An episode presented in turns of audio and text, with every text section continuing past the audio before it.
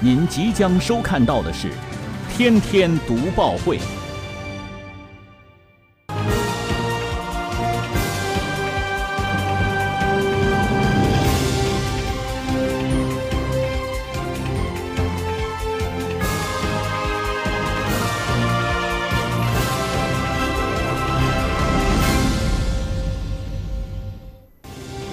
新闻有态度，做有态度的新闻。观众朋友们，大家好，欢迎收看《天天读报会》，我是张震。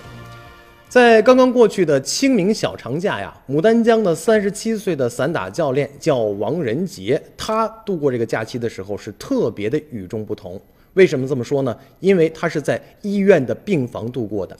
就在一个多月以前呢，这王仁杰就接到了中华骨髓库工作人员的通知，他与广州的一名五十六岁的白血病患者是配型成功了。为了不让年迈的父母担心，他甚至还撒了一个谎，这个是善意的谎言，说为了找一个哈尔滨进修的借口吧，带着妻子和六岁的孩子就偷偷住进了医院。经过四天的动员剂注射，八号的时候，这个王仁杰正式进行了造血干细胞的采集。今年三十七岁的王仁杰啊，年轻的时候是当了四年的专业散打运动员，而且获得过黑龙江省青少年六十五公斤级的亚军。现在在牡丹江市经营一家散打训练馆。他回忆说，十年前啊，有一次他在献血以后，从工作人员那里得知说，中华骨髓库正在招募志愿者。捐献造血干细胞可以挽救血液疾病患者的生命，这有啥可犹豫的呢？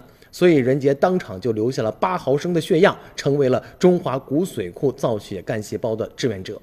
那么一个多月以前呢，他就接到了一个座机打来的电话，对方说了是中华骨髓库的，呃，说我和一个广州的白血病患者配型成功了，问我愿不愿意捐献。